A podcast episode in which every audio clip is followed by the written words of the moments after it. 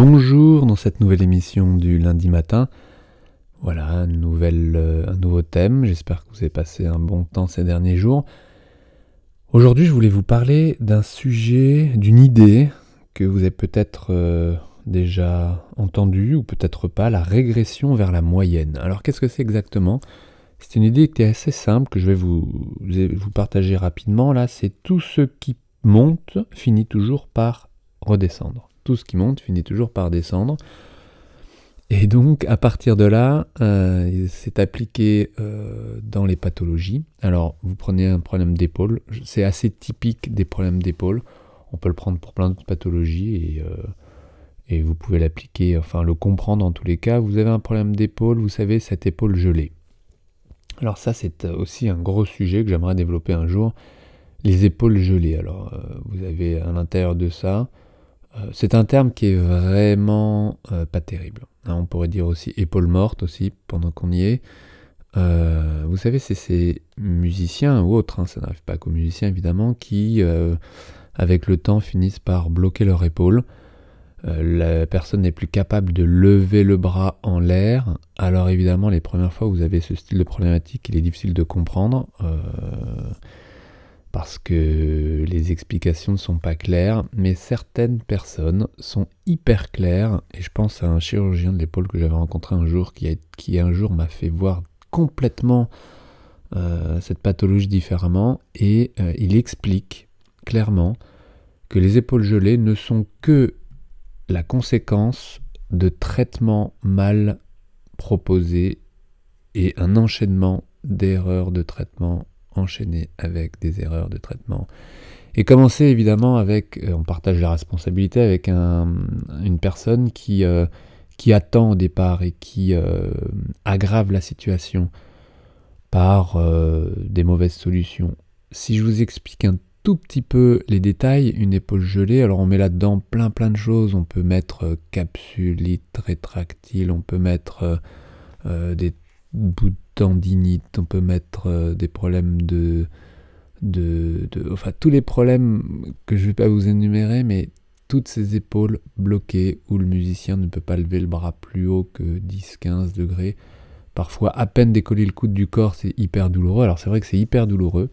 Euh, il y a des contractures musculaires de partout. En fait, euh, la musculature de l'épaule se contracte par, pour protéger en fait l'épaule, pour la bloquer en réalité pour éviter en effet que le musicien ne tiraille davantage sur les structures parce que l'épaule en a complètement assez euh, d'être mobilisée telle qu'elle l'est.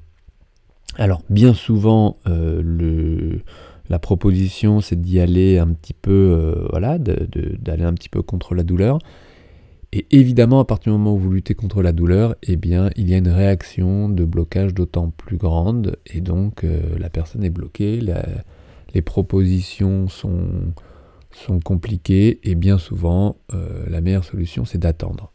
Et on se base sur le fait que il y aura une régression vers la moyenne, c'est-à-dire euh, bah, vous avez eu euh, une montée de douleur et de blocage, et bien à un moment donné ça va finir par redescendre et ça va finir par aller mieux. Alors,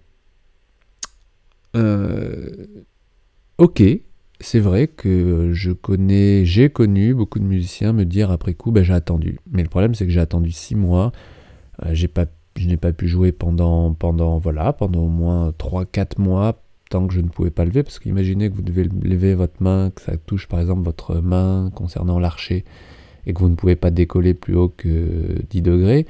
C'est compliqué, mais ce sera pareil pour un pianiste qui joue malgré tout très bas, c'est-à-dire qu'il sera limité. Alors il pourrait jouer dans certains cas, mais euh, oubliez pour euh, la plupart des instrumentistes, une épaule gelée, c'est euh, vraiment compliqué. Sauf si vous y prenez autrement. Et vous y prendre autrement, ce n'est pas attendre uniquement la régression vers la moyenne, parce que ça, c'est, ça peut être bien long, bien douloureux et bien déprimant.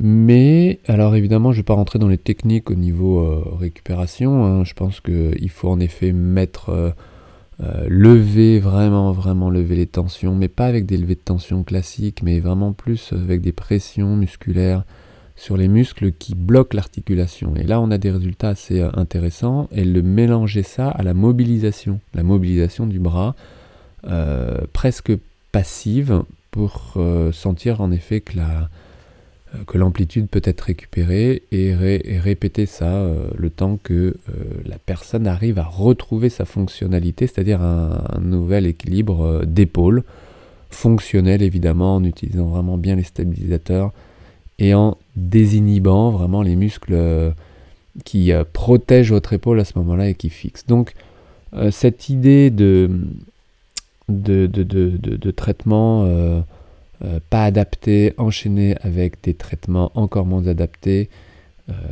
me parle absolument dans ce style d'épaule gelée et on peut avoir des résultats évidemment plus intéressants autrement.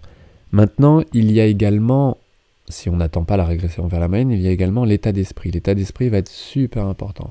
Soit on pense qu'en effet, euh, la, capsulite rétractile ou toute autre problématique euh, est la cause et que de toute façon il faut attendre et que de toute façon la rééducation est pas très efficace et que le meilleur moyen c'est d'attendre. Si on est dans cet état d'esprit, évidemment, euh, bah, le mieux c'est d'attendre et de laisser passer du temps.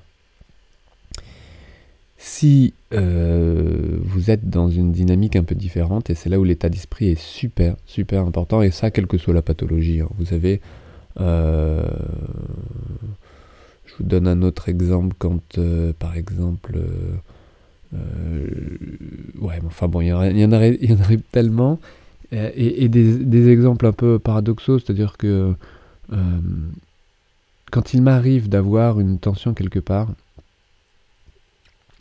je bouge. Quand il m'arrive d'avoir euh, un peu euh, mal à la gorge, je respire et je vais courir. Parce que quand je vais courir, je respire. Je bouge, je bouge vraiment différemment euh, et je me laisse pas tomber dans, maladie, dans la maladie. Et ça, c'est c'est une manière de, en effet, changer l'état d'esprit et puis et puis de ne pas se laisser aller à ce moment-là, mais euh, de croire autrement. Alors je ne dis pas que la tête fait tout, mais elle fait énormément, elle fait beaucoup.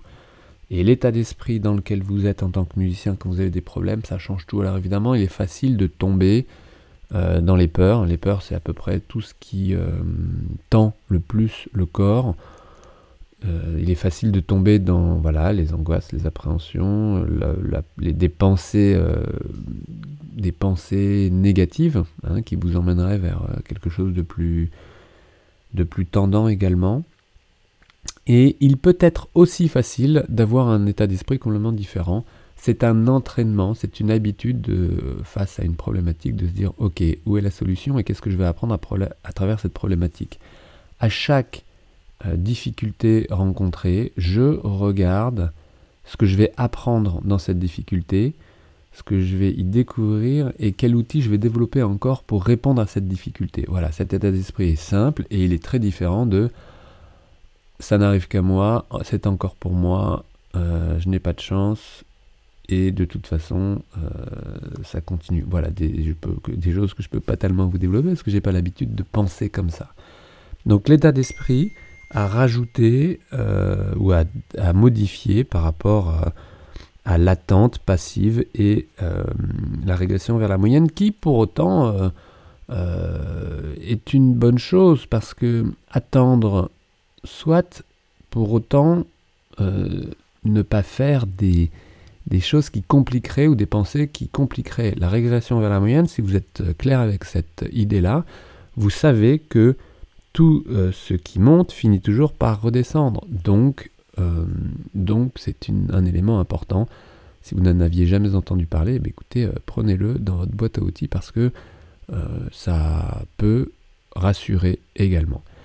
Voilà, je vous retrouve demain. J'ai des vidéos à analyser et à vous partager. J'ai aimé cette dernière vidéo sur le piano. Et ce n'est pas fini parce que je pense que c'est une belle formule à partager ensemble. Donc n'hésitez pas si vous avez vous-même des vidéos, en tout cas des questionnements, euh, je mettrai ça sur, euh, euh, sur ma liste de vidéos analysées et je serai ravi de vous partager tout ça. N'hésitez pas, pas de, pas de, que des gros plans, hein, pas de figure, pas de visage, ça sera beaucoup plus simple au montage. Là j'ai dû enlever la dernière fois pas mal de visages, mais évidemment c'était un plaisir. Je vous retrouve très vite en vidéo. Je vous souhaite une belle journée, des belles notes. À bientôt. Ciao.